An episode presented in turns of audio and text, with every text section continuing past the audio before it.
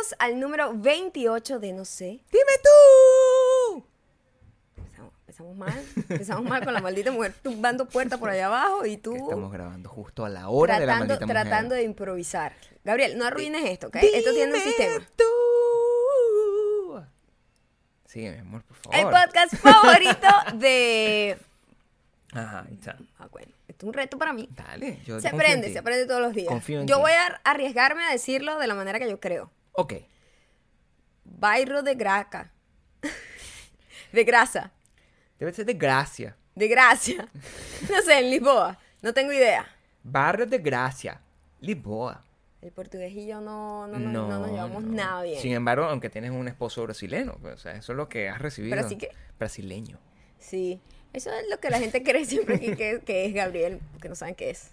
No saben qué soy. A mí también me ponen cualquier tipo de... Australiana fue el que más nos gustó. El australiano fue Porque impresionantemente ridículo. Fue no, muy no raro. raro. Fue ridículo. Pero es que si una catira bronceada, o sea, cualquier australiano, caminando por Bueno, ahí. de los aborígenes sí, ellos tienen unos aborígenes que son bastante parecidos a nuestros aborígenes, que yo llevo en mi sangre, so, a lo mejor por eso fue que me dijeron australiano. Gracias a María Ferre Vázquez. Así es, ella es quien está en Lisboa, como pueden ver, esto está activo, todo el mundo aquí, motos, carros, gente tirando la puerta, Gabriel quiere cantar. Estamos grabando a la hora de que todo el mundo está Es llegando del trabajo. hora, o sea, es esto va una a ser hora muy activa, esto va a estar divertido. Los nuevos vecinos de abajo, para que sepan, tienen un móvil. Entonces, si logramos captar el momento mágico donde los vecinos entran y escuchamos el móvil como si no hubiese suficiente ruido en este edificio. y- Móvil, cuando dices móvil, ¿a qué te refieres?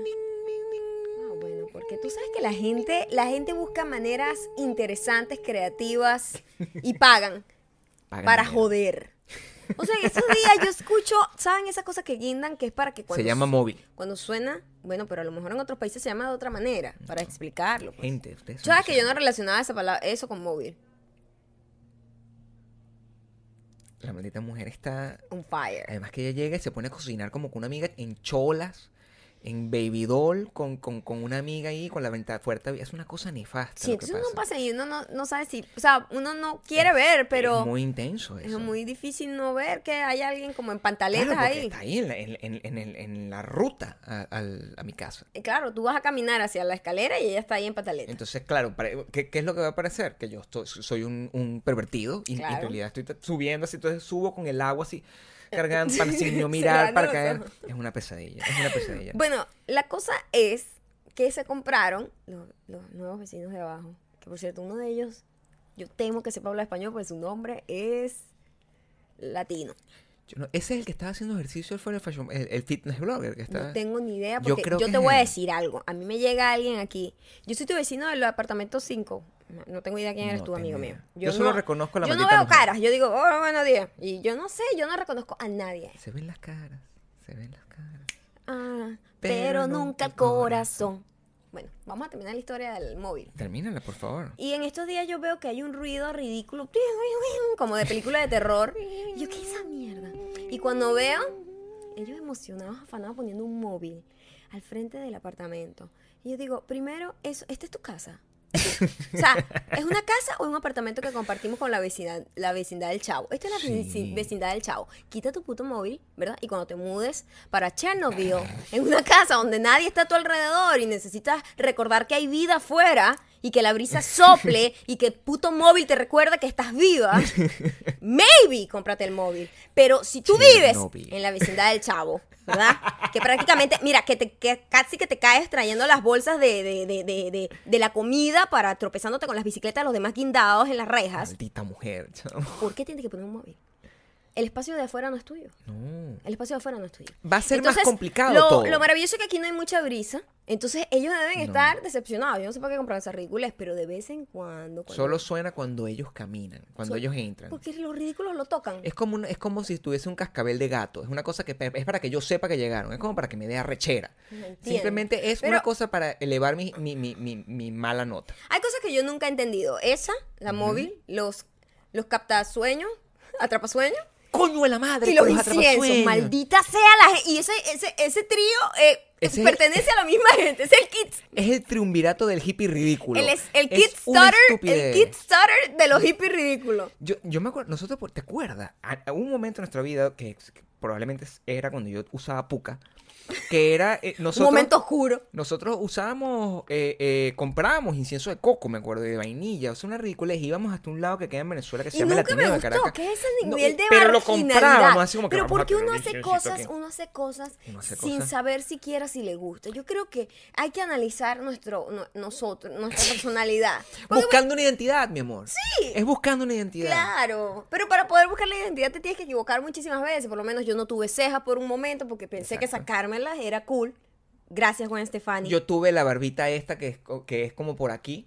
Que, o sea, cuando digo por aquí es solamente en la barbilla. que es como de PTJ Eh, o de ingeniero o de, o de ingeniero electrónico. o de esposo de, de beauty blogger. Es una cosa nefasta, totalmente esposo de marginal. beauty blogger. Es una, o sea, solo los esposos de beauty blogger así tienen esa barbita. o sea, Eso no, no va para ningún lado. No, es muy niche. Y uno experimenta con ese tipo de cosas Uno en busca de experimenta, yo en algún momento en mi vida no voy a decir que nunca compré incienso. Lo compré Lo y siempre lo odié. Como que lo prendía y lo odiaba. Esto es horrible. intensa con- Tenemos que comprar uno de naranja. O sea, ¿por qué? No, el, el de mandarina, la prosperidad, esa vaina olía horrible. o sea, horrible, yo no o sea, solo que quiero es matarme cuando, cuando es como un olor con calor. Un olor con calor. No. Es un olor con calor. Y no solamente eso, eh, había como versiones del incienso. Solamente tenían el incienso ya va, y ese normal. uno debe ser bueno había, tampoco, había ¿verdad? el incienso ese que era el palito. Ajá. Que, que era como un palito, pues, que se El quemaba. palito, sí. Pero estaba Eso la es muy otra. 90, chamo. Es que eso fue por culpa de los 90. Eso es culpa de mi mamá. Otra vez, No, Xiomara pero con la I'm ridiculez. sorry, pero tu No, mamá bueno. no creó esa tendencia. No, por supuesto que no, pero fue la que nos la, la trajo a nuestra vida, a la, a la vida de nosotros. Cuando nosotros vivíamos con ella, era la señora que venía, ay, mira, compré este incienciero. Es cierto. Y entonces era una cosa, y esta es una versión distinta, como, como un aceite, o una como, de unos aceite, triangulitos. el de, ese lo odiaba. El de los conitos, ponían los parecía como un Maldita sea, chamo. Y, yo, Sí. y yo, bueno, me sentía que era trendy por culpa de la señora esta. O sea, al final, al final, tú lo que quieres es ser tu mamá. Bueno, todos queremos ser mi mamá. Eh, Mira, oye, suscríbete. sí, suscríbete por favor a este canal. Ya saben que tienen que darle like, la manera en que nos pueden ayudar y para que ustedes, si ustedes se divierten con estos podcasts y si ustedes quieren que estos podcasts continúen, pues Sí. ustedes tienen que suscribirse, coño a la madre. Esto no Hoy es tuvimos una conversación con lo de los podcasts y estamos muy emocionados, estamos muy Sí, entusiasmados. Vienen varios proyectos muy, muy Por buenos, fin. de verdad, y nos tienen muy emocionados. Estamos muy felices de que este proyectito que yo tuve que Ujú. prácticamente obligar a Gabriel de hacer allá Para que yo saliera en cámara, esté teniendo, imagínate. esté teniendo tanta aceptación y que ustedes lo disfruten y que ustedes formen parte de él. O sea, estamos muy, muy contentos Entonces, hoy. esa pregunta que nosotros hemos estado haciendo de que, mira, ¿quién vive en Miami? ¿Quién vive en no sé qué? Ahora la vamos a empezar a ampliar. Mira, pero ¿quién vive en Argentina? No, y quien vive en Barrio de Grasa. O. Barrio de Gracia. Barrio de Graca. Yo no sé cómo se pronuncia No tengo eso, idea. chamo, necesita... Ya va, Em, pero por ejemplo, este signito aquí no es como el Barça. Es Sa. De grasa. Como el Barça de Barcelona es este mismo signo que está aquí. Yo no sé, ese, Barrio de ese Grasa. equipo es el diablo, o sea, ese equipo Ba- no... Barrio de Gracia. no lo que puedo debe nombrar. ser como el barrio de la Gracia. Ahí está, ahí te lo Mi dejo. amor, tu portugués Joda. es avanzado. Eh, no es intermediate, No, no. es... Ah, sí. ¿Cómo se llama? Fluent. Fluent. ok. Em, también nos puedes seguir. Sí, eh, yo soy Maya. Ocando en todos lados, bastante sencillo. Y Gabriel ahora está bastante. Estoy eh, en todos activo. lados. Estoy en todos lados. Y De está hecho, en Instagram como Gabriel Torreyes. ¿Y dónde más? Y em, en el momento este, yo voy a hacer mi primer tweet aquí. em, porque ahora me puedes seguir. Esta, yo tenía esta cuenta de Twitter en el. ah, hace tres años no la uso. Pero Tres años. Tres años. O sea, lo publiqué por una cosa que me dio rabia ahí y lo borré. Y ya, o sea, eh, ahora es mi, mi primer tweet en tres años. Tu primer real. con chocolaticos, Gabriel. Y o lo- sea, esto es importante. Lo voy a dejar, la cuenta es arroba Gabe Torreyes. Además estoy verificado, pero no lo uso. O sea, soy un tipo que está verificado y no lo usa. Y voy a hacer mi primer tweet, aquí está. Y voy a tuitear. em, ¿Qué más tuitea? lo, eh, Barro de grasa. Ross, El, el portugués de Maya es fluent. Ross y Rachel were on a break. Yo creo que no, pero bueno. Vamos a abrir esa discusión. ¿Quiénes creen Ah, que estaban en, en, en- O quiénes creen que un break, una discusión de, un- de- de horas, te da permiso a estar acostándote con otro y quiénes no? Acabo de hacer mi primer tweet y también me pueden seguir en mi otro experimento social, que también es arroba Gabe Torreyes y que es el mejor. Son poemas y fotos mías desnudo. Em, Está administrado por Maya, o sea, no intenten seducirme a través de esa cuenta. Eh, Maya controla todo, ella es la que aprueba, ella es la que acepta, no se mandan DM. O sea, usted, para que usted disfrute de mi belleza Por dentro y por fuera. por dentro y por fuera. Verga, menos mal que no, te, no querías salir en cámara, Gabriel. ¿Será que me das espacio para hablar aquí en mi canal? A partir de este momento me voy a quedar en silencio mientras dices el resto de las cosas. Ya no sé ni qué me toca. Después de, de que promocionamos mi cuenta, vienes tú con, con ah, no sé, ibas a hablar, había puesto lo de Morrissey aquí, pero no sé si lo quieres, si quieres más bien hablar de tu nuevo proyecto.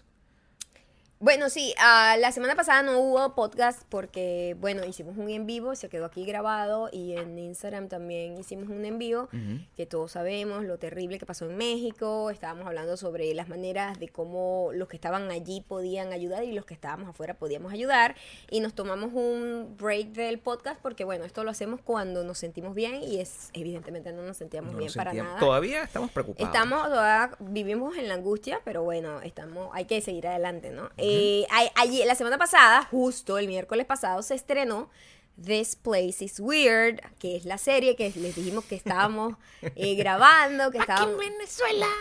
Maya goes to bed, No me acuerdo ni con la, la so letra. cool, I'm so unreal, diving in the street. Diving in a strange world, so cool. La gente le ha encantado esa canción. Sí, la canción es buenísima. Eh, y mm, Y la animación está en, está, sí, la animación que la hizo... eh, Eh, Andrea, Andrea, With Love AK, que siempre la recomendamos, y eso es uno de los tantos proyectos que estaba trabajando con nosotros. Exactamente. Y otros, vienen otros también con los que estamos trabajando con ella. Y mm, en la serie, es más o menos para contarles un poco, está en el canal de Más Mejor. Ese es un canal eh, dedicado a la producción de latinos en Estados Unidos, de la mano de eh, eh, la gente de Saturday Night Live, de ah, Broadway Videos, que es la misma gente que le produce Eh, como Jimmy los short Fallon. films de Jimmy Fallon. No, de- todo el programa, el, el Tonight Show, o sea, es el estudio de Broadway Video dedicado al talento latino de comedia en Estados Unidos. Lo que suena como a mucho, pero nosotros no, o sea, simplemente estamos emocionados, pero estamos igual Es el comienzo de muchas cosas, Sí. estamos muy felices, ellos están muy contentos con nosotros, nosotros estamos muy contentos con ellos y por supuesto necesitamos de la ayuda de ustedes para que esos proyectos crezcan, crezcan, crezcan, crezcan tanto que nos vean después en televisión, en películas, en todo eso y para que ustedes formen parte de eso solamente tienen que ir hacia los videos, darle like y comentar. Esa es la Comentar, manera en que ustedes pueden ayudar a alguien que ustedes vean que haga todo su trabajo online exprésense. Muchísima gente a mí me dice, yo te sigo desde hace 50 años, nunca te había comentado, pero maldita mujer. Chica, Y- yo y- y- necesito de tu comentario. Y no cuesta, o sea, a- ahora, si comentas y lo que comentas es una ridiculez, te van a responder Pero feo. maldita mujer, Te van a responder feo. tu comentario no es bienvenido.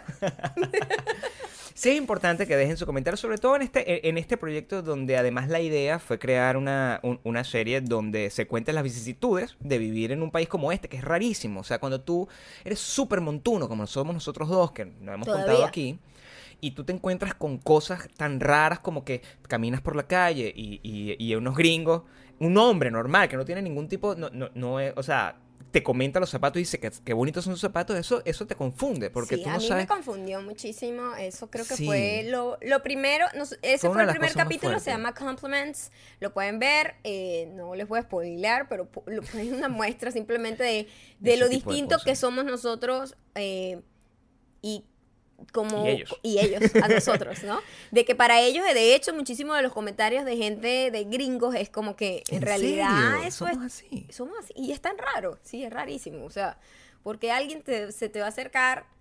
Hay gente que hasta grita desde la calle, ¡Ey, me encantan tus zapatos! Y tú, o sea, es, es tan... Para mí es innecesario, pues, ese comentario. Y el, ca- el capítulo Pero de lo loco es que, bueno, la, uno se va como empapando tanto con la cultura de que yo estoy haciendo todo esto como una observación de una inmigrante. No quiere decir que lo estoy criticando. De hecho, ya yo hago ese tipo de cosas. Ya Total. muchísimas de esas cosas ya yo las hago. Porque tú te, te vas adaptando y te, para, te vas como empapando y sin querer y hasta sin darte cuenta haces cosas que tú decías, qué raro es esto. Pero es una muestra como bastante divertida y bastante mm, surrealista. Vayan y vean. Sí, el de, el de hoy, el de hoy es eh, relacionado al struggle de, de ir De pedir a- café. De pedir café. Sí. Y, y, eh, bueno, es una cosa. Y, y la idea es que ustedes en estos comentarios nos dejen. Porque si ustedes han viajado a Estados Unidos, ustedes saben lo raro que es enfrentarse con Estados Unidos por primera vez. sea lo que sea que Sí. la, sea la experiencia que, que hayan muchísimas tenido. cosas. o- Vienen, no lo vamos a decir porque vienen muchísimos Sí, capítulos. Pero denos ideas, porque yo creo que, que- todo el mundo ha ¿Cuál ha tenido una sido experiencia toda la gente que está acá que vive en Estados Unidos y viene de Latinoamérica, por favor, dejen en los O comentarios eh, cuál ha sido ese choque cultural más, más fuerte en lo que a costumbre se refiere eh, del día a día. Nada muy intenso, nada muy... n- Porque la idea no es como criticar y pensar que uno es mejor que otros ni nada. No, Simplemente es como, raro. wow, qué raro es esto para mí y para ellos tan normal. Sí, sí, exacto, porque sí, te aseguro que si un gringo, por ejemplo, llega a Venezuela eh, y se encuentra con que eh, nosotros somos, tenemos también nuestras costumbritas, pues. Por ejemplo, una de las cosas más fuertes es que, en- y, y esto es Venezuela contra los demás, o sea, ni siquiera, o sea, las- los latinos tenemos entre nosotros muchísimas diferencias también. Una cosa que tenemos los venezolanos es que nosotros, hay una cosa que nosotros llamamos mi amoreo. Y mi amoreo es, hey, mi amor, pásame eso ahí, gracias, mi amor, no sé qué, mi amor. Todo el mundo le dice mi amor a todo el mundo. Imagínate que uno viniera aquí, hey, my love, can you, can acoso sexual, that?" o sea, Like, está, sí, o sea, empiezas en el abogado. Ese tipo de cosas, ese tipo de cosas que son las diferencias culturales, los cultural shock que hay entre, entre vivir en Estados Unidos y, y tu, y tu background es lo que Exacto. es lo que queremos tratar de conseguir un poco más de ideas. Hay miles, pero si ustedes participan está bien. Y, Y bueno, por favor, ya le vamos a dar el link abajo de los dos episodios que ya van para que vayan a- allá directamente, los vean, los compartan, por favor, comenten. Necesito que comenten y le den like. Eso es todo ah, lo que les pido. Antes de pasar a eso, el- un shout out a, a- esta fue una producción que hicimos con las uñas, ah, como siempre, como todo, como a todos los proyectos que hacemos, y lo hicimos con un grupo de venezolanos que conseguimos por mucha suerte Sí. eh, en nuestro momento de, de- de más angustia, gracias a, Jessica que siempre nos ha ayudado desde Argentina, o sea, fue una venezolana en Argentina que nos Jessica, ayudó. venezolana en Argentina, trabajó en Urbe hace muchísimo tiempo Sí, sí, con. Gabriel y mantenemos la amistad desde hace miles de años. Ella estudiaba con una de las Estudiaba chicas. con una de ellas que es Virginia. Y Virginia tiene un novio que se llama Toby, que resultaba que sabía hacer sonido. Y las dos conocían a Andrea, que es. Hacía la cámara. hacía la cámara y resulta que es una superproductora con, con, con, con experiencia en dirección. Y esas tres personas trabajaron con nosotros por un día completo de 24 horas. Bueno, trabajamos en preproducción varios días, Sí. pero el día ya de- del, del, del shoot eh, fue todo el día intenso, como hasta Y las se 2, los, 3 de la mañana. se los agradecemos muchísimo. Y estuvieron siempre ahí ah, como sin desanimarse, todos los actores que también trabajaron con nosotros, muchísimas gracias a Carolina, quien es como el- la conexión que nos ayudó con todos los actores. La gran Carolina Y- Bonetti. Así es, em, que es el angelito. Sí, el la homie, homie, la homie, homie, la homie. Si, si han visto la serie, ¿saben quién es? Este, amigos que te da la vida. Ella me la encontré en un evento y ahorita hemos desarrollado una amistad un poquito cool ahí, que estamos empezando. Por Solo un poquito, por cierto. Bueno, porque estamos empezando a ser amigas, pues. Sí, todavía no sabemos si te va a decepcionar. y mm, bueno, nada, un shout out a ellos porque de verdad sin esto no, sin ellos y sin su apoyo, este proyecto en particular que se espera que sea algo mucho más grande no sería posible. Entonces, denle amor a ellos cuando vean la serie también y piropéenlos, que eso les gusta, al final de esto todos son autistas. Y ah, no autistas, artistas, que bueno, es y si distinto. son autistas no hay problema. Bueno, yo no sé si ellos son, pero o sea, hay distintos grados. en general. Eh, por cierto, tú estás aprendiendo muchísimo con, con Carolina estos días. Sí, porque nosotras dos estábamos hablando de nuestras diferencias. Carolina además es un, un mezclote cultural, porque ella es de familia italiana, se identifica como italiana neoyorquina, ¿sabes? Esa gente es italiana. Y, mm, pero, pero ha vivido aquí toda la vida, entonces es súper gringa también, ¿no? Pero su familia. Es y ella, su familia vivía en República Dominicana y ella nació en República Dominicana y de corazón se siente latina. Entonces ella tiene como una mezcla muy loca. Es el mezclote Eh, acá. total. Entonces estábamos hablando de eh, una de las diferencias más grandes que me impactó a mí cuando yo estaba estudiando inglés es que aprendí que la geografía no se enseña igual en todos los países y eso es algo que a mí me reventó el cerebro porque uno vive en una cápsula y uno dice bueno esto es como esto es lo que uno estudia en la escuela y así deben estudiarlo todo el mundo en sus escuelas Claro, porque, porque uno no piensa. uno vive en su propio caballo. Claro, uno vive en su propio mundo y ya. Y resulta que no, que por ejemplo para nosotros el continente americano, el continente americano que tiene como tres fases, ¿verdad? Norte, eh, centro y sur, ¿verdad? Nosotros tenemos cinco continentes en nuestra... En nuestra En- en- sí. Para ellos creo que tienen seis. Exacto. América para ellos son dos. América del Norte y América del Sur. Ellos para nada sienten que es un solo continente americano. Oceanía no. existe. El continente se llama Australia. O- a- Así lo ven ellos. O sea, una cosa que yo me, a mí me chocó y además yo eh, eh, me acuerdo en ese momento que yo tuve esa clase que yo me paré indignado, como, como le pasaría a cualquiera que, pero no, eso no es así. Es- eh, Australia es un país. No, Australia es un continente. Y yo, ah, indignado y es su realidad. Entonces era un choque de información que no tenía el más mínimo sentido para mí, pero es la manera como ellos lo aprendieron durante to- todo el tiempo. Y tú, hace unos días, Entonces yo hace unos días estoy hablando con él y le digo, a mí me parece que, o sea, que está bien, pues yo me imagino que cada país decide cómo enseñar geografía, obviamente, cada ¿no? quien tiene su Eh, propia pero, pero coño, debería haber alguien que como que regulara el... Porque el- todo salió, fíjate que todo salió porque yo dije, qué vaina que la gente en cada idioma le cambia el nombre a los países. Imagínate que yo me llame Maya en Venezuela, pero entonces yo voy a China y me llaman eh, Pacachaca. No, ya va, ¿qué pasa? Yo soy. Maya, ¿verdad? Es claro, entiendo, entiendo tu cosa. ¿Entiendes? Entonces, Sí. Venezuela es muy afortunada porque Venezuela en muchos países se llama Venezuela. Venezuela. Le cambian su pronunciación y todo, pero sigue siendo Venezuela. Pero, por ejemplo, nosotros estábamos hablando de Japón, que Japón no se llama Japan, sino Nepan o algo así. Ellos, en su pronunciación, pues yo En no- Japón. En japonés, yo no tengo idea cómo se pronuncia perfectamente. Pero no es Japan. Entonces, ¿quién decidió simplemente decirle Japan? Me imagino que ellos dicen, ¿cómo te, cómo te llamas este país? Ah, Nepan. Ah, Japan. O que Japan. Holanda, Holanda, Holanda es Netherlands. Why? What the fuck? Pero ¿por quién decide eso? No sé. Quiero que alguien me lo explique, alguien si sabe de ese tipo de cosas, quién decidió a la hora de hacer geografía, mapas y vainas y cambiar los nombres. Entonces como que yo llegué a otro país, en serio, dependiendo del país me ponen un nombre. Entonces, empezamos a hablar, sí, bueno, es que hay muchas cosas locas que yo aprendí al vivir acá y estudiar acá y le comento lo de los continentes, que no solamente es acá, los, lo- los norcoreanos lo estudian igual que acá, tampoco reconocen América como un solo continente, sino que son dos continentes. Suramérica y Y Norteamérica. entonces yo digo, pero es que no tiene sentido porque un continente es como un pedazo de tierra, ¿verdad? Flotando en el agua. Y ella dice, bueno, pero es que nosotros estamos divididos por el canal de Panamá. ¿What? En ese Y momento. ahí fue cuando yo dije, ok, tengo- tiene sentido, pero le dije, pero ahí no es donde tú divides el continente.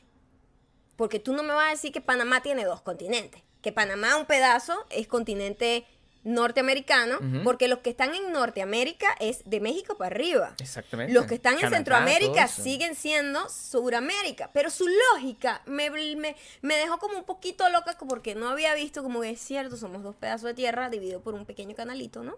Cuando me dijiste eso, mi- Ahora yo no estoy segura si es En- literalmente dividido. Fíjate que, bueno, la ignorancia es gratuita, entonces... Sí, pero eh, igual, desde ese momento yo simplemente empecé a, a comprender su perspectiva. Exacto. Que es distinto que compartirla. Yo me acuerdo con, con- con una de nuestras amigas, Catherine, que cuando nos explicó también el tema de eh, América y, y que ellos se llamen americanos y el nivel de indignación que antes de yo entender su explicación A yo ti sí te tenía. indignaba. Al- a- cuando yo recién me mudé a Estados Unidos, yo era el estereotipo del latino imbécil.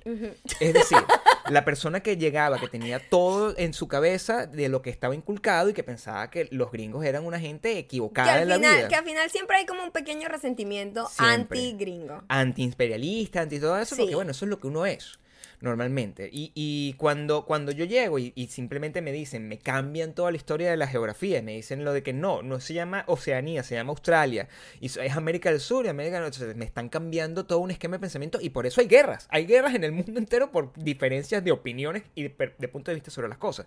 Y me pasó con el tema de los americanos. Pero cuando ella nos explicó cómo funciona el tema de los americanos, como que, una vez más, lo entendí. Sin compartirlo, y dije, bueno, mientras yo vivo aquí, si tú vives en Francia, vive como los franceses. Si vives en Roma, vive como los romanos. Es así como yo lo empecé a comprender. Sí, a mí nunca me molestó ni me interesó porque yo jamás en mi vida me he identificado como americana. O sea, Ujú. desde que yo nací, soy venezolana, soy de punto fijo, soy de Banco Obrero, punto. O Y sea, soy montuna. Montuna, forever, cubiano. Entonces, yo, americano, ese nombre no me interesaba. Claro. Es algo como que no me interesa. No me interesa pertenecer a un grupo que, que, que no me va a representar porque es tan diverso que voy a decir esto no soy yo, ¿me entiendes? Yo prefiero ser individuo. Ah, pues Entonces sí. el nombre americano me daba igual. Entonces esa molestia Y yo lo entendía porque yo decía, pero bueno, Ah, Estamos, estoy muestra, apasionada aquí. muestra un poco más, por favor. Muéstrame un poquito Tenemos que abrir una cuenta como la, como la mía, pero tuya, con pura porno ahí. Ese es el experimento social número 2, ya tú vas a ver. Cero, uno, cero, dos, dos followers, cero. Bueno, y el... Porque yo decía, ay, ¿cómo se van a llamar? En inglés, United States. Claro. No, tiene sentido, no es una palabra. Entonces, ¿cómo se van a llamar? Americans. Porque eh, los europeos, por lo menos, que ellos se llaman todos europeos porque son un grupo, ¿verdad? De países que pertenecen a, a- a Europa, a un continente.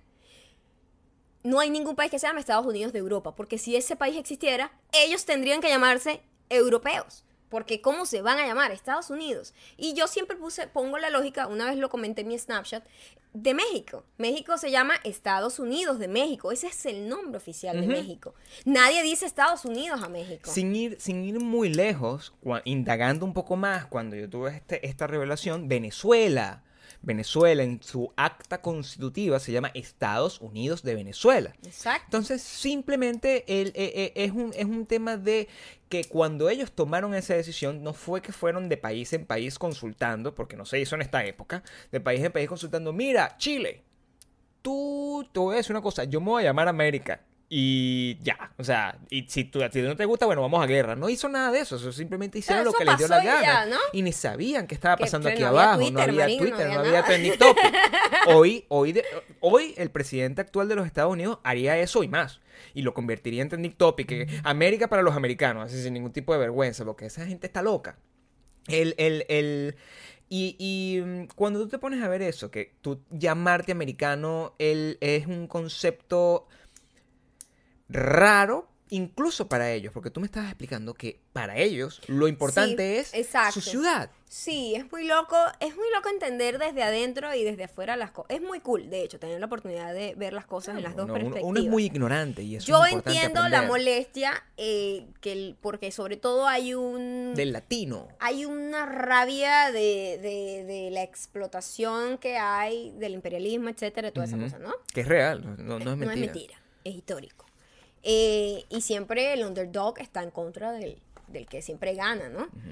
Pero yo decía como que, pero ¿por qué quieren ese nombre? A mí me da igual si se llaman americanos o no, me da igual. Yo soy, si acaso, si tuviese que pertenecer a un grupo más grande que lo que es mi país, sería La- latinoamericano, Sí, y, latina, y, no si sé. acaso, porque cuando... si acaso, porque cuando me engloban ahí tampoco me gusta. Y cuando evalúas el tema del latino, de cómo es comprendido aquí versus cómo es comprendido por nosotros, también me genera un impacto. Porque cuando yo veo ese montón de gringos que resulta que su papá es mexicano, y ellos dicen, no, I'm latino, man. Y yo, dude, no, no siento. O sea, mi concepción de latino es que yo nací en Latinoamérica, por lo tanto yo soy latino. Tú eres un gringo con padres Con, mexicanos. con sangre latina. Que es la- lo mismo que de repente... u- que un portugués, portugués, que nace en, en- en Venezuela, pero sus papás son portugueses, pues, Pero decir. entendí que en este país... Pero es venezolano y Enten- lo que come es pequeño. Entendí que en este, en este país eso es sumamente importante. El heritage es una cosa que tú cargas y que respetas y que valoras de una manera como nosotros en Latinoamérica no lo hacemos. En particular. Porque eh, para nosotros el heritage es tan mezclado y tan loco que, bueno, mi heritage Para es... el venezolano es un desastre. No sabes, porque yo, yo, yo, yo- tengo mi 40% de negro en algún lado. Más, yo no yo, sé. quiero, yo quiero hacerme, porque esta chica con la que, de la que le estoy hablando Carolina. se hizo su prueba de ADN, ¿sabes? Esa prueba de ADN que te dice como tu, tu de, de tu, toda tu composición, como si fuese un alimento, el por porcentaje, como que tienes tanto por ciento de blanco, tanto por ciento de africano, De tanto por ciento mediterráneo, no de sé no sé qué. qué. Y ella sorprendentemente le salió Irish, que ella como que, what the fuck, o sea, jamás en su vida no De conoce Gran a Bretaña, nadie. de Gran Bretaña, es una cosa loca. Irlandés. Entonces, yo me quiero hacer eso, me parece divertido hacerlo porque nadie es puro, es lo que No. te quiero decir. Nadie es puro. Nosotros, sobre todo los venezolanos, eh, nosotros nunca nos dividimos. Hay algunas comunidades que sí se mantuvieron como muy Sin mezclar. Muy puras. muy puras. Sí. Pero por lo general se mezcló todo el mundo y ahorita que, que- que con todo este rollo de la, de la inmigración masiva, es que tú ves, ah, pero que él se fue para tal parte, es que tiene familia europea. O sea, uno ni sabía, porque estamos tan mezclados que no sabíamos esa, esa gerencia. Pero lo, lógi- lo, lo cómico de acá es que yo le digo a ella, bueno, sí, yo le comento que en Latinoamérica hay un pequeño disgusto y que en Latinoamérica No se lo es así, genérico. pero qué lindo, qué lindo cuando lo dices de esa manera. genérico de, de hacia los americanos llamándose a sí mismos americanos y, a- y yo le digo personalmente a mí me da igual y me parece que, que otro nombre podrían tener. Y dice bueno en realidad yo no me llamo a mí misma americana y yo what the fuck entonces cómo te llamas New Yorker, New Yorker. y yo New Yorker sí yo no soy americana soy New Yorker y yo pero si tú vas a Francia y te dicen mira where are you from New York, New York. pero New York te pinga, New York lo conoce todo el mundo, es una ciudad, la ciudad más, más famosa del mundo, podría decirse, o sea, todo el mundo sabe dónde está New York. Y dice, no, todo el mundo, todo el mundo tiene como un... Y es que tienes que entender que Estados Unidos es como si fuese toda Latinoamérica, el tamaño y la... la ca- o sea, Y la diferencia y la autonomía entre- entre Estado estados. y Estado, son como países totalmente distintos. Entonces, Nosotros claro, no tenemos nada que ver con Florida y Miami, eso no tiene nada, que ver Nada, California. nada que ver con, New- con Nueva York, nada que ver Con. Texas, na- nada, o sea, No. son leyes y, y estilos de vida totalmente distintos, pero totalmente distintos, o sea, porque nosotros venimos de un país chiquito en donde, bueno, las diferencias es que, bueno, aquí es más montuno que allá, pero... Y ya, pero todos somos montunos. Pero no es mucha la diferencia, Todos o sea, hay, un- hay una diferencia de acentitos y cosas así, pero es la misma vaina, o sea, es- somos igualitos, pero aquí es tan distinto y ellos se sienten tan apegados es a su ciudad, a sus y además italiana neoyorquina, o sea, una cosa que soy No, no. No, no, no. Y lo que, lo que, lo que decía, como para, para cu- culminar esa idea, era que em, cuando yo tenía esa duda con respecto a la diferencia tan grave que existe, o, tan marcada que existe entre lo que ellos consideran latino versus, y que es el grupo donde nos querían meter, versus lo que nosotros consideramos latino, que es esta historia, las historias de This, This trata de hablarle a estos latinos que son los recién llegados aquí, que es distinto a las historias de no sé, de la, de, de los, la gente que vive así, que tiene unos carros modificados y que hace graffiti, que habla de, güey, los vatos y la cosa, eso no tiene nada que ver conmigo, no tiene nada que ver con nuestra cultura. Y Selena y todo ese cuento que es otra historia distinta. Y es que la latinidad para ellos es una cuestión de heritage y lo de nosotros es geográfico. Y cuando me explicaron eso, eh, que, que son, es el mismo concepto entendido de dos maneras distintas, yo dejé de pelear. Simplemente cuando me dicen latino, yo trato de agregar el americano, latinoamericano, para que quede un poquito más claro que es más geográfico, que en al final me sabe a mierda, porque yo lo que soy es ciudadano del mundo y donde sea que esté me voy a sentir No, y a, bien. y a mí es que esa etiqueta sí que globaliza me, me- me da un poquito de estrés. un poquito de estrés. Pero bueno, no sé por qué estábamos hablando de eso. No, no Ah, fuimos bueno, porque, que, que... porque teníamos nuestra serie, pues, y eso tiene como sentido, y de todas las dudas que teníamos, y Ah, que ha sido como una semana de aprendizaje. Yo te enseñé ayer como cuatro o cinco cosas. tú, tú me enseñas todos los días algo. Todos los días, mi amor, pero creo que ese día estaba bombardeando. Ese fue el día que fuimos al museo, claro. Menos de 30 minutos te enseñé un montón de cosas que tú, pero wow, what the fuck. Sí, no, pero es que fue. eh, eh, lo del canal de Panamá fue una cosa increíble. Eh, luego me enseñaste una cosa con Instagram que ahorita la uso todo el tiempo constantemente, no, se las, no se las voy a decir. Sí, un truquito que, que muy poca gente sabe de, para usar el Insta Story. Eh, ba, ba, ba. Yo te enseño a ti constantemente, eso es un pago, yo te enseño a ti constantemente los, los apps. Ahora, si tú hicieras eso de la misma manera que lo estoy haciendo yo en mi experimento social, tú no recibirías el mismo No, nivel de... para nada. Amor. Hay algo que yo he ido notando, sobre todo con esto que nos ha ido pasando a nosotros, ¿no? Los-. Nosotros dos nos embarcamos en el mundo fitness juntos, o sea, cada uno por su lado, pero en el momento en que yo dije, mira, vamos a cambiar nuestra alimentación, lo pudimos hacer juntos, porque no es fácil estar en una casa donde una persona quiere comer pizza, hamburguesas, panquecas, bacon todos los días y tú haciendo dieta. O sea, no es que No. tu dieta dependa de otra persona, pero es jodido. O sea, Es muy difícil muy tomar la decisión, nada más cuando, hacer las cuando compras, yo todo. cambié la, la alimentación y simplemente vamos a hacer un mercado, vamos a hacer un prep meal day, cocinamos todo, preparamos todo y simplemente cada quien se monta su proteína, su carb, dependiendo de lo que cada, porque ca- la dieta de Gabriel es distinta a la mía, o sea, tenemos necesidades distintas. Eh, y hemos ido viendo resultados, ambos, porque obviamente el cuerpo empieza a cambiar cuando empiezas a comer mejor, hacer ejercicio, etcétera, etcétera. La receptividad hacia Gabriel ha sido increíble y bueno, el cambio de Gabriel ha sido increíble. Si no lo han visto, por favor, ¿en qué piedra estás viviendo? No sé, o sea, ¿dónde una está? piedra triste, sin Están viendo abdominales, Al influencer más grande del mundo. por favor. Eh, pero conmigo ha sido distinta la cosa. Es muy arrecho. Es muy distinta la cosa, porque las mujeres son una vaina muy jodida. Ujú. Y mm, me molesta mucho, obvio, primero porque soy mujer. Y Y segundo porque eres tú. segundo porque soy un ser humano. no necesito ser mujer para que me moleste, es simplemente bastante injusto. Pero a la mujer se le critica de unas maneras tan distintas. A Gabriel ha tenido solo comentarios positivos. Es impresionante. O sea, solo comentarios positivos. Todo ha sido perfecto, todo increíble, inspiracional.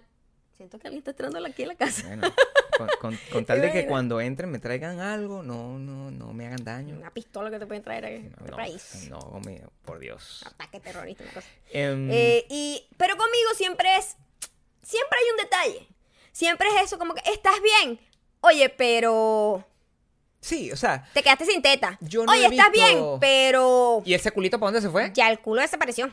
Oye, que todo, chamo, buscan la- el mínimo, Sí. mínimo, mínimo detalle para criticar. O, uy, no, esos brazos, me- lo más cómico que me han dicho en la vida, en la vida, es un comentario de alguien que me dijo, ya, ay no, qué fea, tienes brazos de hombre.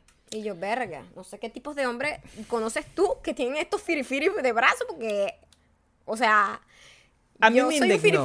A mí me indignó el, el tema de que cuando eso primero eh, Maya publicó una foto, eh, eh, eso fue después de nuestro cumpleaños, una cosa así, una foto super cool. Que no tenía nada que Una ver. foto donde estaba hablando de que me quería, cosa que también he notado muchísimo, que la gente se, eh, se atreve a juzgar sin ningún tipo de, de- de conocimiento de causa, sin saber, sin conocernos, sin saber, sin saber cómo es nuestro día a día realmente, porque nosotros no, no tenemos un reality show en, en- en- en- YouTube actuado, sino que vivimos nuestra vida y tenemos este minuto para compartir con ustedes, esta ahorita.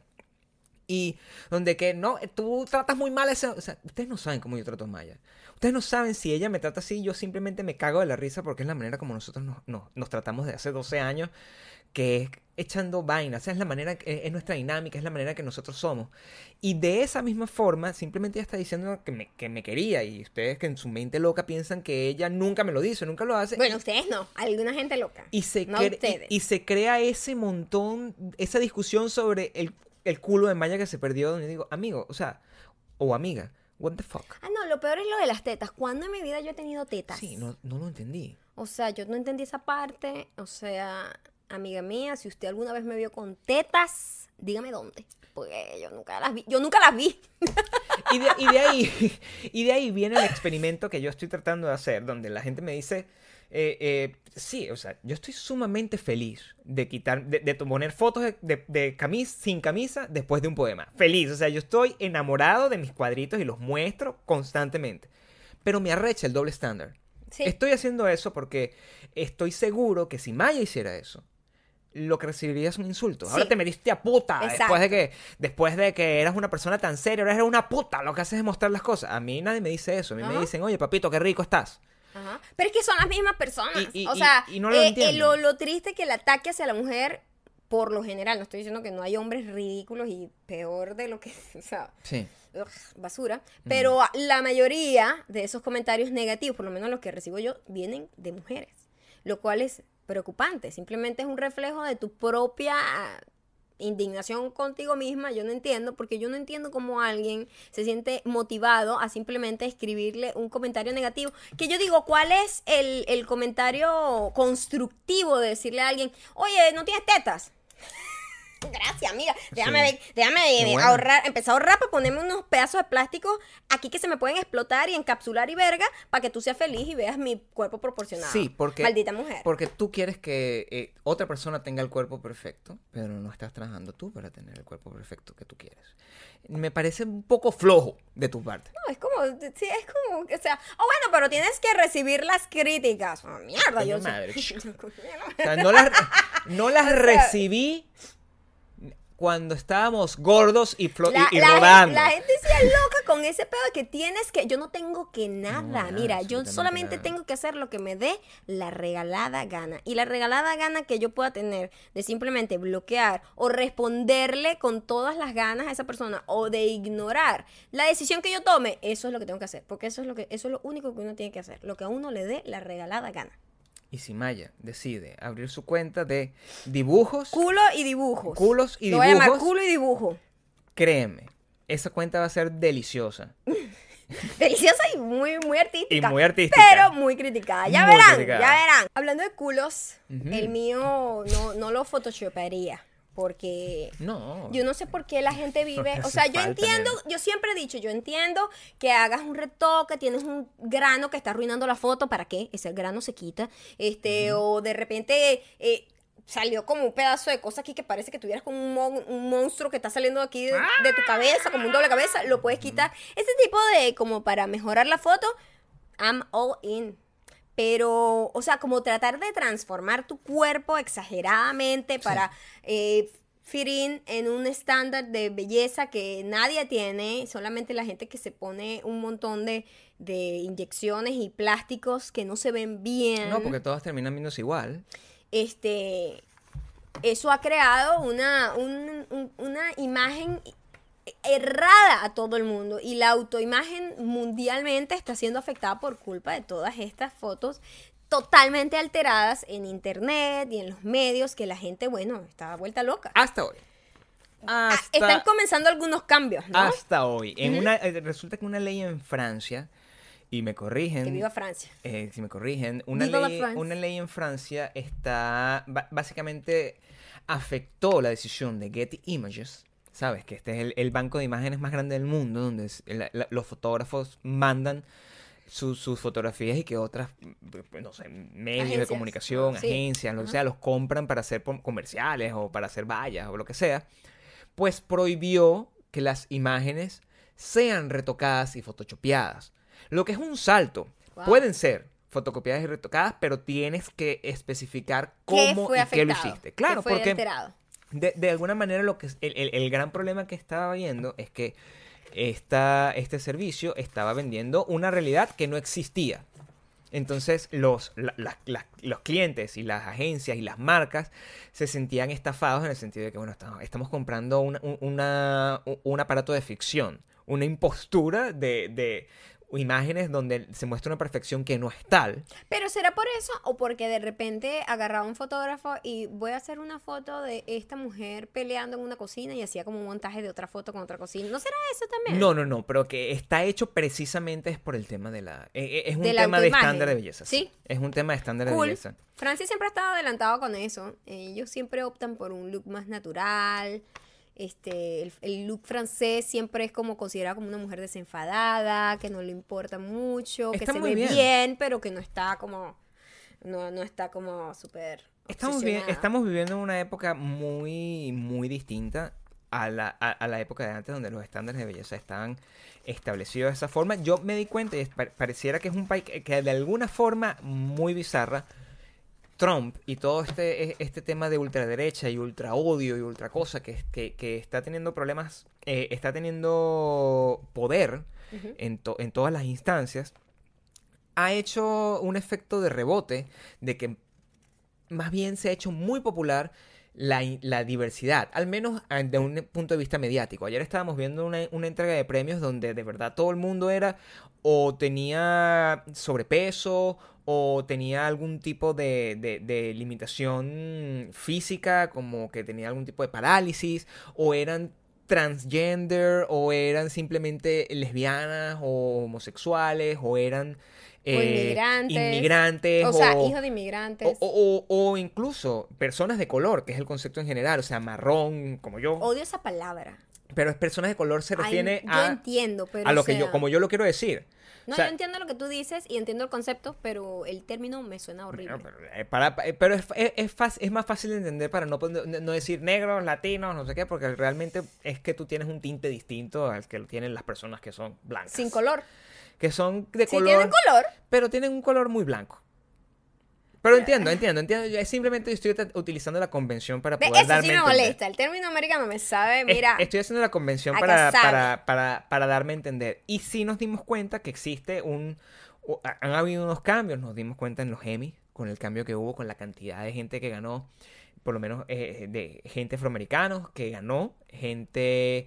eh, mujeres. Muchísimos gays. Y eso, y eso habla de un cambio de paradigma.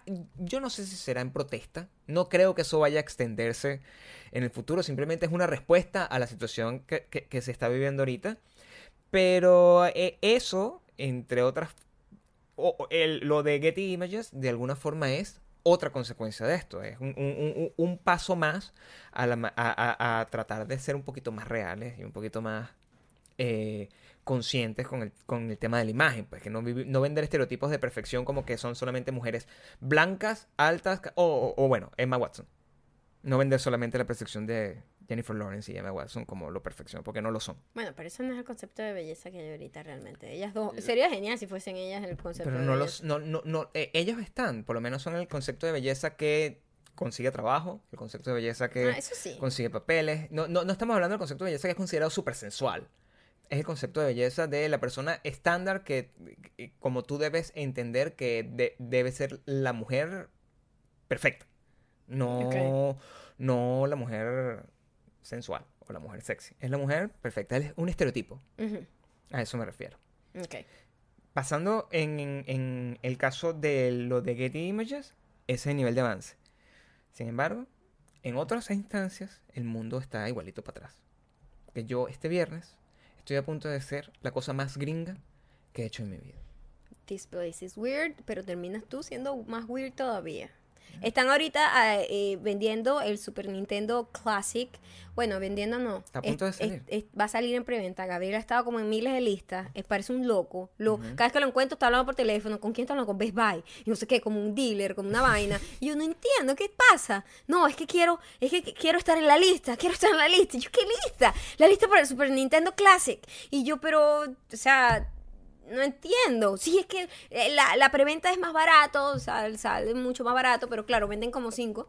Entonces, los cinco primero, que no sé cómo lo logran, porque la vaina sale a las nueve de la mañana, lo venden y a las nueve y uno ya no hay. Yo no sé cómo funciona, honestamente. Esa vaina, esas ventas online me, me, me, me alteran los nervios, no puedo. Pero esto ni siquiera va a ser online. Y es, por- y es ahí donde yo estoy entrando a unos niveles mucho más angustiantes. Yo no lo permitiré. Escúchame. El, el, al final, mi conclusión es que descubrí que eh, en vez de ser algo muy gringo, es lo más venezolano y lo más marginal que podría ser más bien. Es lo más marginal que hacen los gringos, yo creo. Es lo más venezolano que hacen los gringos. Porque, eh, fíjate, para, para, ya se acabó la pre-order, ¿no? Entonces, eh, por Amazon y no sé qué, tú- yo tendría que estar aquí como con, con- bebiéndome algo así, o en anfetaminas, esperando que llegara el momento que está libre y tratar de comprarlo, así como pasa con las entradas, como, como dice que yo puse el, pongo la alarma, que ahí está la entrada de Reddit y lo logro comprar, así. En este caso no es así. Lo que yo voy a hacer es ir hasta Best Buy y llegar a cierta hora, porque yo a las, a las 8 de la mañana empiezan a repartir números. Empiezan a repartir números. Para el pasaporte, en Venezuela. Y tú tienes, o sea, ellos tienen tantos números como unidades hay en stock. Si yo recibo ese número, yo tengo garantizado que voy a poder comprar mi unidad. Pero hay- es, una, es una lotería, porque en este país loco, la gente llega y hace carpa desde las 12 del- del- del- de la medianoche. Y llegan unos perdedores que vean, no, yo llego a las 7 y se encuentran con una mega cola y nunca lo van a lograr. Entonces, eso es lo que estoy tratando de, de- de entender. yo te voy a dar un consejo, que es una orden. Eh, no lo vas a hacer. Estoy, estoy wrestling with it. Lo que, lo que estoy No tratando, estoy tratando de conseguirlo Tú por has otras vivido vías. toda esta vida sin ese fucking aparato. Puedes seguir adelante. No, estoy tratando de conseguirlo por otras vías, porque el descaro es la clave del éxito. Si logro esa vía, en los próximos dos días ya le escribí a tu manager.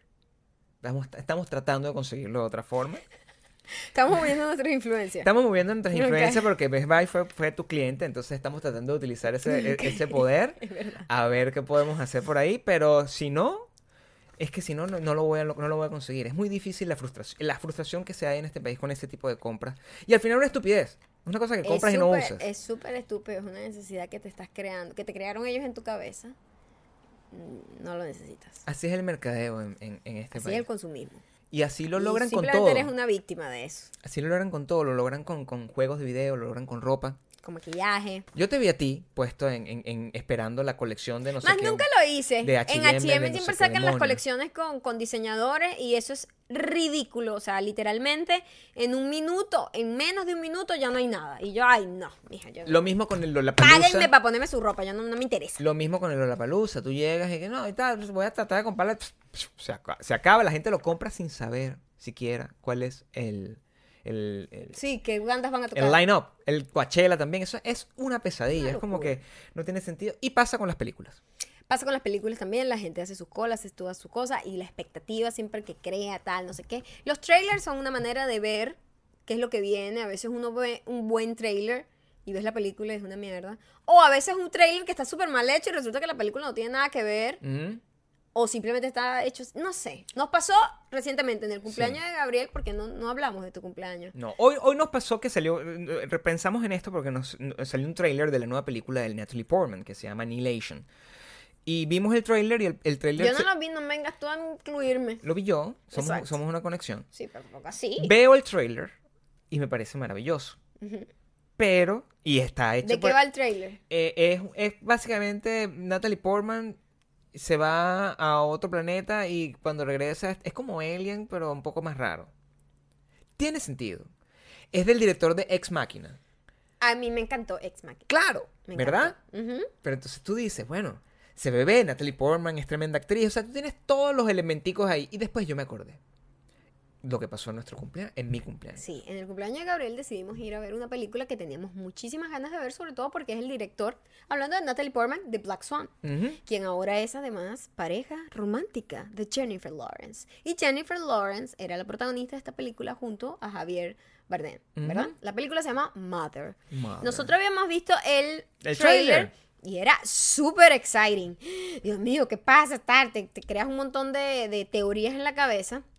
Porque uno cuando ve un, ese tipo de películas, uno trata de adelantarse con la esperanza de que tú coincidas con el, con la, con, con el escritor y director de la película y uno diga, lo sabía, pero lo sabía in a good way. Como que, wow, qué increíble. O We think alike. We sí, think sí, alike. como que estamos conectados. Pero cuando tú ves una película que esto no puede ser esto porque es demasiado obvio y ridículo, tiene que ser otra cosa. Y resulta que fue lo obvio y ridículo. Entonces como que, o sea, tuve aquí dos horas eh, para que no me sorprendieras, es lo que digo, para que no me sorprendieras. Entonces, eh, con Mother hay una cosa muy loca que está súper dividida. Mm. Los reviews están los que la aman, que les parece increíble, una obra maestra, bla, bla, bla, bla. Y están los que es una mierda en- entre los que estamos nosotros. O sea, está muy bien hecha, muy bien actuada. Jennifer Lawrence se ve bellísima, Javier Bardem es increíble, tienen un montón de actores súper increíbles, la fotografía es buenísima. Una cosa que a mí me molestó muchísimo de la película y es que a este director le encanta muchísimo hacer estos planos como siguiendo a la- al personaje que, que- que te sientes en, En un momento videojuego, es muy- es muy claustrofóbico. Yo decía, Dios mío, un plano abierto. Necesito descansar el cerebro. Y me encontré con alguien que dijo exactamente lo mismo. Como que, o sea, abusó demasiado de su estilo. Abusó, abusó, abusó demasiado. Que todo momento estábamos viendo la nuca a Jennifer Lawrence. Y eh, cinematográficamente, eh, o sea, te, te, te afecta mentalmente. Es como, ya no quiero verle la nuca a la tipa. O sea, necesito ver un poquito. Es como asfixiante un poco. Lo entiendo. Eso a mí me, me, me aturdió y yo en medio de la película yo estaba como que, coño, necesito que esto cambie el ritmo o que, o sea, necesito un poquito más de amplitud en los planos. Y la historia, cuando quieres abarcar mucho, a veces no aprietas tan duro. Y eso fue, eso es lo que siento que pasó. Eso es como... O sea, si yo aprieto esto, lo aprieto duro. Yo sé Pero que- si yo quiero apretar esta mesa, Mi amor. ¡ay, ma- maldita mujer! Se me cayó el agua. Pero se mojó. No sé. ¡Corte! Sí, pero puedes seguir hablando, no, no, no- sé dónde cayó. ¡Oh, my God! De un desastre, o sea, lo- ¿me voy a electrocutar o qué? No, está ¿No? bien, todo bien. Ok, ok. Esto, esto- ve, esto es real. Esto es literalmente lo que pasó con la película. Sí. Él quiso abarcar toda la mesa. Sí, estás toda rojita. Él quiso abarcar toda la mesa y no. Yo- Para mí, para mí, o sea, Mm. obviamente, el arte es subjetivo. Mm. Hay muchísima gente que va a decir, a mí me encantó. a mí no me gustó, pues. Yo estuve. eh, me he estado bamboleando. ¿Has cambiado de opinión después que la vimos? He, he estado bamboleándome, he Ah, estado dándole el, el- el beneficio de la duda, he tratado de comprenderlo a él como artista, como autor, y he tratado de comprender a la película como, como obra de arte y no como, como película estructuralmente clásica. He tratado de entenderlo como que, mira, esta es mi, propu- mi propuesta, fuck you, voy a generar una, una, una confusión en ti y es de la misma manera, o sea, es un experimento de alguna forma. Entonces, he estado bamboleándome porque el tipo es muy talentoso. O sea, Aaron Ar- a- a- a- Aronofsky es un, Darren Aronofsky es una, es una bestia. eh, me- positivamente hablando en, todo lo que hace. Y, su, y, es una persona que, que explora mucho el tema de, de los temas religiosos, los temas de la fe, los temas de la muy humanos y a veces le sale muy mal y a veces le sale muy bien. También es un whip, lo que se conoce como un whip, que es una, un- una persona muy blanca que roba o se inspira o remixea demasiado cosas de la cultura nipona. Y así fue, tal cual. ¿Nipona japonesa? Japonesa. Pero nipón es correcta, nipón es correcta. No, yo sé, pero viste, es porque Mm. es Nippon, el nombre real de ellos. Black Swan es una es un rip-off de una de un manga, De un manga japonés. Y yo le encontré no al final cuando tú lo ves no tiene como mucho que ver, pero sí encuentras puntos en común entre Mother y Neon Genesis Evangelion. Y es ahí donde yo me volví loco, porque Neon Genesis Evangelion está en mi lista, es lo número uno o dos de las cosas más arrechas que yo he visto en mi vida. La Eh. primera soy yo, yo creo que es el número dos. Yo no te hice a ti. Ni te he visto. Pero tú no has visto, tú no hiciste tampoco. no, perdón. No, es que me entendí mal. No te he visto más que desnuda. Pero, pero. Estás cagando Y también te he más. consumido. Sí, yo creo que tú serías tú lo número solo uno. la cagas. Estamos hablando de, de, experiment- de, de cosas de cultura pop. Vamos a sacarte a ti del- de la lista. Entonces no es digas. quizás la uno o la dos de las cosas más arrechas que yo he visto. Y mm, el caso de que esto me pareciera, me recordara, me inspirara, me llevara tanto de algún tipo de referencia a los últimos dos episodios o a la película que se hizo después de los últimos dos episodios, me atormentó un poco. Si no has visto Neon Genesis Evangelion, te recomiendo que veas Neon Genesis Evangelion en vez de Mother.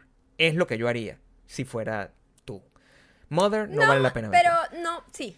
Bueno, no sé. No sé, No sé, ¿sabes? no es tan mala como muchas películas es- que he visto. No, exacto. No es que es mala. Solo es que es creo decepcionante que y pudo es peor. ser genial y no lo fue. Es lo que siento. Es la- la- eh, quedarte a medias. Y eso es lo que molesta. Cuando tú tienes una persona, con- un, un artista o una obra que tiene mucho potencial y llegas a la mitad, es como, dude, por eso yo trato de hacer que todo sea mamarracho y poner las expectativas muy bajas en cuanto a las cosas que yo hago para Pero que la se gente ve no muy espere. bien la peli. Se ve bien. Es entretenida por la primera También mitad. un video de YouTube se ve bien. La primera, no, pero la primera mitad es bastante entretenida y te mantiene como. Ey, la, pero ya la parte después- final también es bastante entretenida estresante. Simplemente deja de tener sentido. Es, sí, ya después es como que. Ay, Y no, este es el se spoiler. no. No, no te voy a decir nada que no sepas en la primera toma. ¿Verdad? Sí, O sea, pero no te lo voy a decir. bueno, la gente que observe Sí. detalladamente va, va, va a saber de qué se trata la película en los primeros cinco minutos ya. La, la- la primera toma. Sí, Ve la primera toma, esa es la película. exacto. Ya lo supiste. Exacto. Ah, por cierto, salió hace muy poco, hace unos días, el documental de Lady Gaga que se llama Mm. Cinco Five pies. feet two. Five feet two. Ujú. Sí, como cinco pies, dos pulgadas. Y mm, es el documental de Lady Gaga, siguiéndola un poco en el tiempo en el que estuvo en el Super Bowl. Más o menos Ar- alrededor de la- la- ella estaba grabando, exacto, estaba y- grabando el disco, eh, su más reciente disco, más el event, eh, iba a ser el Super Bowl, que es prácticamente la presentación más importante que puede tener un artista pop en este Hoy país. anunciaron que iba a estar Justin Timberlake, lo que no tiene sentido. Justin Timberlake es un Y tú dijiste, ya Justin Timberlake se mandó a guardar en Eso estos fue días. lo que yo dije, por eso estoy confundido. Wow, eso fue una movida de, de- estratégica de sus managers, increíble, porque honestamente, así como que no está su carrera en su mejor momento ahorita. A veces lo hacen así, a veces te ponen a, a tocar un- a una persona que tampoco está en el pinnacle de su carrera, o sea que muy loco eso. sí. Sabrá Dios qué decisiones políticas hay detrás de eso. Como todo, ¿eh? Todos los premios y todo eso siempre son decisiones muy políticas. Hay, hay mucha negociación y con mucho mucha conveniencia, quiero decir. No es que estén pagando literalmente, pero digo, hay, una, hay unas intenciones, siempre. Sí las hay. Ah, el documental Tenemos otra Primero, vez posiciones tenemos encontradas. posiciones encontradas. Primero, la forma, la realización del documental me parece un poco barata. Parece literalmente un videoblog. Me encantó. ok, cool. Pero digo, no, la calidad de la imagen me pareció como bajita. Como, ah, no sé qué pasó ahí. Me parece lo Su- más las cercano, cámaras no eran como la, lo más cool, era muy video. Pero está bien, eso no era lo importante, porque los documentales, lo importante es el realismo de, de lo que se está contando. Ujú. Eh, siento que Lady Gaga es una mujer muy overdramatic, lo cual debe darle una sensibilidad artística muy buena. Yo, ella es increíble, me encantó. Mi parte risa favorita lloró cada cinco segundos, ¿ok? En el documental. Y yo soy una mujer que no llora. Entonces, cuando veo gente que llora tanto, ¿Como es yo? como. Yo lloro muchísimo. Ay, qué mentiroso. Yo lloro todos Pero wow, lloraba por todo, era, es muy sensible. Entonces yo decía, pero mujer, maldita mujer, cálmate. Si yo fuese su amiga, todo. yo me incomodaría muchísimo a su alrededor. Como llora por todo. Llora por todo. Me pasó, que- me, ah, me pareció que era muy necia, que Lady Gaga es súper diva y Súper necia. Lo es. Pero no me pareció malo. Me parece que al final el, el- e- es muy raro cómo Lady Gaga grew on me. Y yo No, pasé... yo siempre le he tenido muy alta estima. a Yo, pa- ella. yo pasé de verla a ella como una. Como que la DJ una artística pop a entender que es. que es el equivalente de Alice Cooper en, en, en, en el tiempo actual Ujú. en cuanto a su alcance, en cuanto a, a su interpretación No, y le- su artística. approach, como su manera en Sí. el que eh, se acerca a su arte. A mí su último disco, honestamente, no es mi favorito. bien, no te tiene que gustar. It's Fine no está para mí. Es muy, es muy personal y ella está muy orgullosa de su trabajo y es en su proceso es como un, es como dijo muy de catarsis para ella Eh, y cool pero o sea como que ese estilo a mí nunca me ha gustado su música porque eso no es mi estilo musical pero yo siempre he visto que ella ha sido una persona que sobresale de todo el mundo pop para mí siempre ha sobresalido me, ha gus- me gusta mucho es muy auténtica es muy cruda es muy cool pero llora mucho A mí me mucho. pasó que es muy honesta. Ella me parece muy honesta. Yo estoy hoy accidentada no sé qué Está me bien. pasa Estás como, así estaba Lady Gaga más o menos en el documental. Pero está bien, es entretenido, es entretenido. O sea, yo, yo ah, lo- pero yo sí, esto sí lo venía- recomiendo, está cool. Y si te gusta Lady Gaga, te va a encantar. Velo. O sea, más bien a mí se me quedó corto en el sentido porque ese, e- ese periodo de tiempo no, no sé si sea el periodo de tiempo más interesante de, De, su vida, ¿verdad? Eso también me pareció como que no había mucho que contar. Sin embargo, también es la historia de una persona que, que ha vivido mucho y, y también cualquier fragmentico. Se me hizo como un... eh, Eso es lo que pasó. La- tú- Se me hizo como un videoblog. Tú hiciste la mejor interpretación. Es un Sí, videoblog un poquito de una persona con un talento sobrenatural. Y por eso es interesante de ver simplemente porque tienes un vistazo a su vida. Pero tampoco, o sea, me hubiese dado, quizás, no esperaba esta historia, pero quizás queda espacio para poder hacer la historia de cómo esta muchachita de, de Nueva York, italiana hasta las médulas, más, más italiana no puede ser, que mide lo mismo que mides tú, eh, struggling en, en barcitos, tocando con su pianito, llegó a convertirse en lo que es. Creo que esa es una historia que contar. Y, Eso me hubiese gustado más verlo, como, porque sabes que ella siempre ha sido eh, una, una artista como muy transgresora, muy distinta. Esa, ella tuvo que en algún momento hacer algún tipo de negociación con el mundo pop para poder entrar, para poder lograrlo. Y a mí me hubiese gustado ver eso. A mí me hubiese gustado ver como ella contándonos lo que tuvo que sacrificar de su persona, de su verdadera Lady Gaga, de su verdadera artista, para entrar. Porque para poder entrar, de alguna manera, tú como que give, ah, give in un poquito, ¿no? Como Yo- que eh, rindes algunas, ¿cómo se dice eso en español, chico? sí, como bueno, que de- concedes algunas cosas. concedes algunas cosas. Y eso no lo sabemos. Entonces vemos simplemente ahorita una mujer que, que está muy, le ha pasado muchas cosas, como que ha perdido mucha gente cercana, entonces está como muy sensible. Está muy Llora sensible. mucho, llora mucho. llora cada cinco Pero segundos. fí- fíjate que yo, que, que, que quizás, y eso fue lo que más me sorprendió y por eso el documental agarró como un segundo aire cuando lo vi. Yo lo vi después de que supe este dato. Y es que en el libro que yo me estoy leyendo, el de Meet Me in the Bathroom, resulta que eh, eh, cuando Lady Gaga estaba comenzando, el estilo de música que ella estaba haciendo era exactamente el mismo estilo de música que ella hizo en su primer disco grande. Es como que su transgresión o, o su conceder ocurrió después de que ya lo había logrado manteniéndose fiel a sí misma. Y eso es interesantísimo. Claro. O sea, ella, cuando Lady Gaga se hizo famosa, no es que ella hizo, bueno, voy a, voy a hacer las, voy a, voy a venderme un poquito para entrar en el mundo pop. Ella se mantuvo perfectamente igual de estrambótica, igual de talentosa, con el mismo, la- la- las mismas pistas electrónicas, electro, electropunk que, que están en el primer disco de Lady Gaga. Y, Que es buenísimo. y se hizo una superestrella siendo muy honesta. Fue con el tiempo donde se, lo se la comió el, el- el- el sistema, que se come a todo el El mundo. monstruo, la fama, la cosa. se lo come y eso, y por eso ya lo dejó. Ella dijo que se iba a retirar y es lo mejor, porque además es tremenda actriz. Que, que- que podría ser. Bueno, y ya veo, porque tiene la emoción a flor de piel. Hablando de alguien que es súper intenso y súper artístico y súper, ay Dios mío, complicado. Eh, George Harrison, quien es mi Beatle favorito. A pesar de que yo tengo John Lennon acá, acá tatuado, Pero George aquí, Harrison aquí. es mi...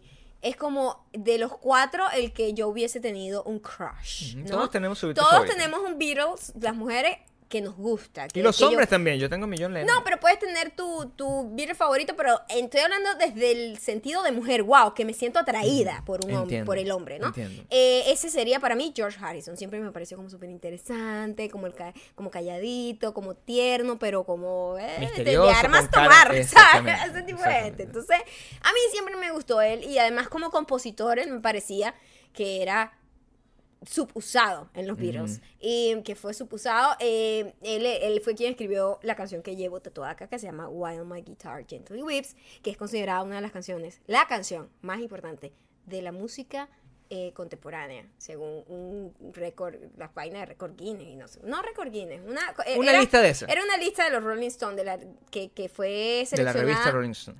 Fue seleccionada por músicos. Ujú. y tenía como las 100 mejores canciones. La canción más importante, más trascendental, era esta canción.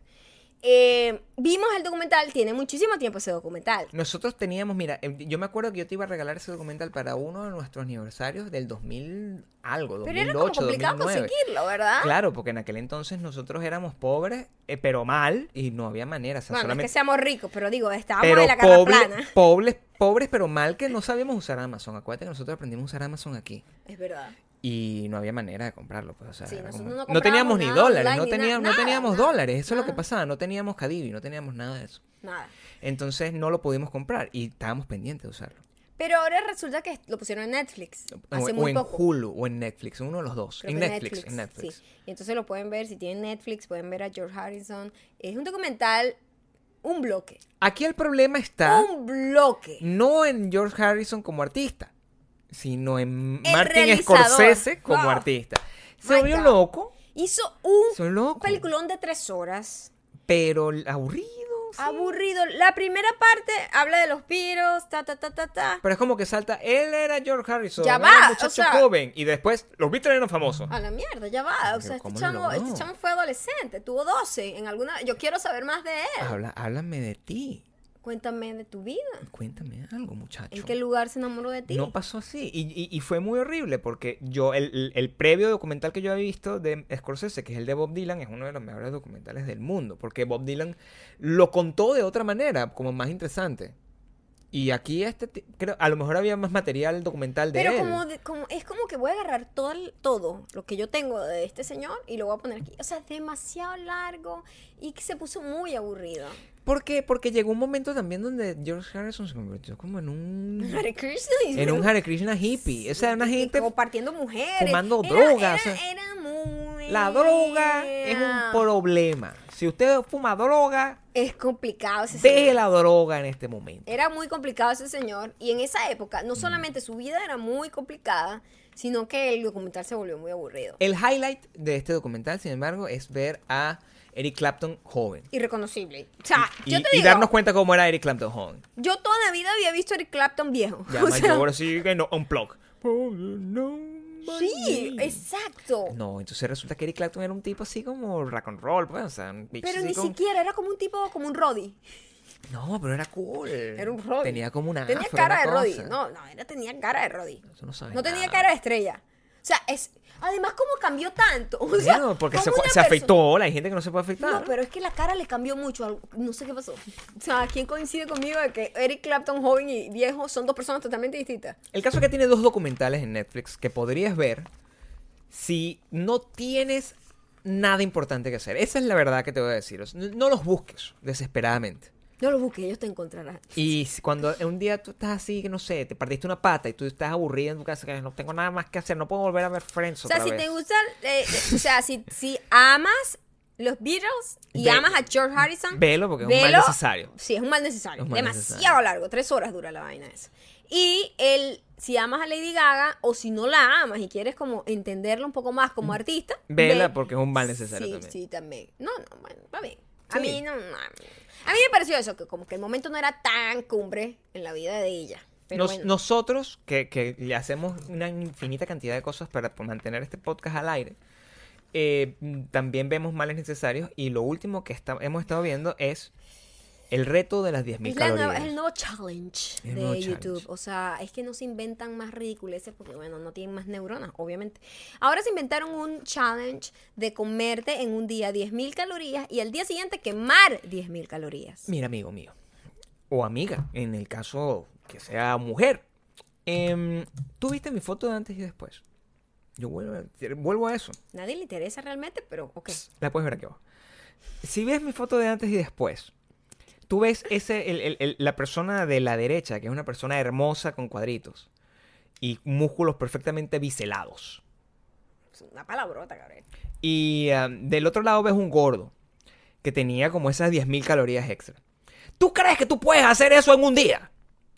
Maldito seas. Pero es que no se trata de eso, Gabriel. Tú si eres animal. Se trata de quemar Se 10.000 tra- calorías. Si yo quemara 10.000 calorías, No, pero escúchame, la gente que lo hace es gente bodybuilders, o sea, gente que está la gente que súper lo hace mega fit. la gente que lo hace que lo logra es así la gente que lo intenta que es la que No. es divertido de ver Ninguna, yo no he visto ninguna por intentando lo favor el reto de las 10.000 calorías de aguacate era es- era como un par Eso de di- marihuaneros Ah, no, pero eso es distinto. Ah. Es- tú estás viendo, tú estás hablando de otro challenge. Yo estoy hablando de un de, una- de un challenge que hace la gente fitness, que No, son puros youtubers no dedicados al fitness. No, yo no sé qué están Es gente realmente que se agarra el día para, para quemar las 10.000 calorías, se para a las 12 de la mañana a correr, hacen hiking, entrenan.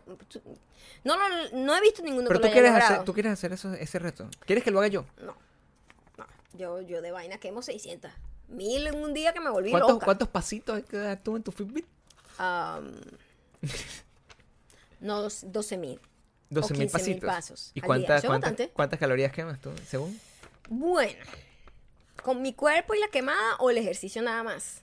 Porque el cuerpo quema nada más para Tú vivir. podrías quemar, si haces este reto, ¿cuántas calorías recién comidas? Así como esta. O sea, ¿te podrías comer 2.000 calorías y quemarlas o no? De- Sí. sigue Ah, no, súper fácil. 2000 es súper fácil. ¿Tres mil? 2000 es lo que quemo ¿3.000? al día. ¿3.000? ¿Ah? 3.000.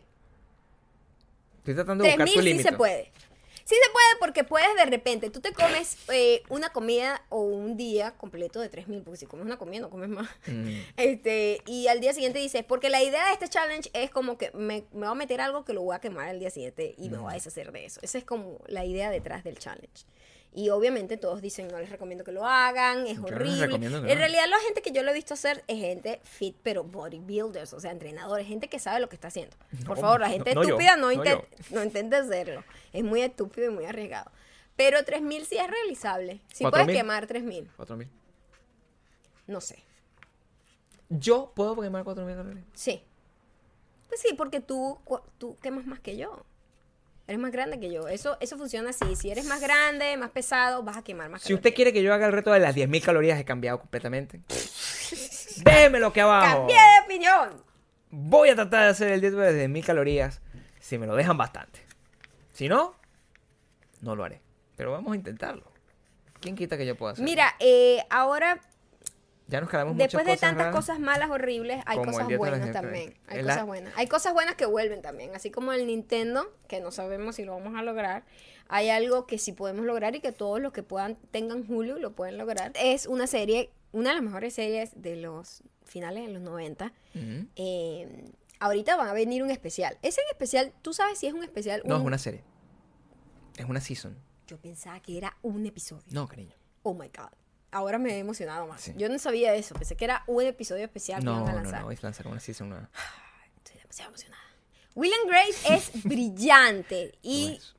yo la vi hace mucho tiempo. Todos. Ni siquiera era algo que yo decía, voy a ver Will and Grace, porque no era como una serie como Friends, que yo me sentaba, voy a ver Friends. Pero Will and Grace lo pasaban en el mismo canal de Friends, como en loop. Y al final yo lo veía y lo veía y me gustaba y me gustaba mucho. Pero ahorita me doy cuenta de lo mucho que me gusta realmente. Eh, estamos haciendo con un ojos. binge watching otra vez y wow, no ha, no ha perdido vigencia. Es brillante, una de las mejores actuaciones en esa época.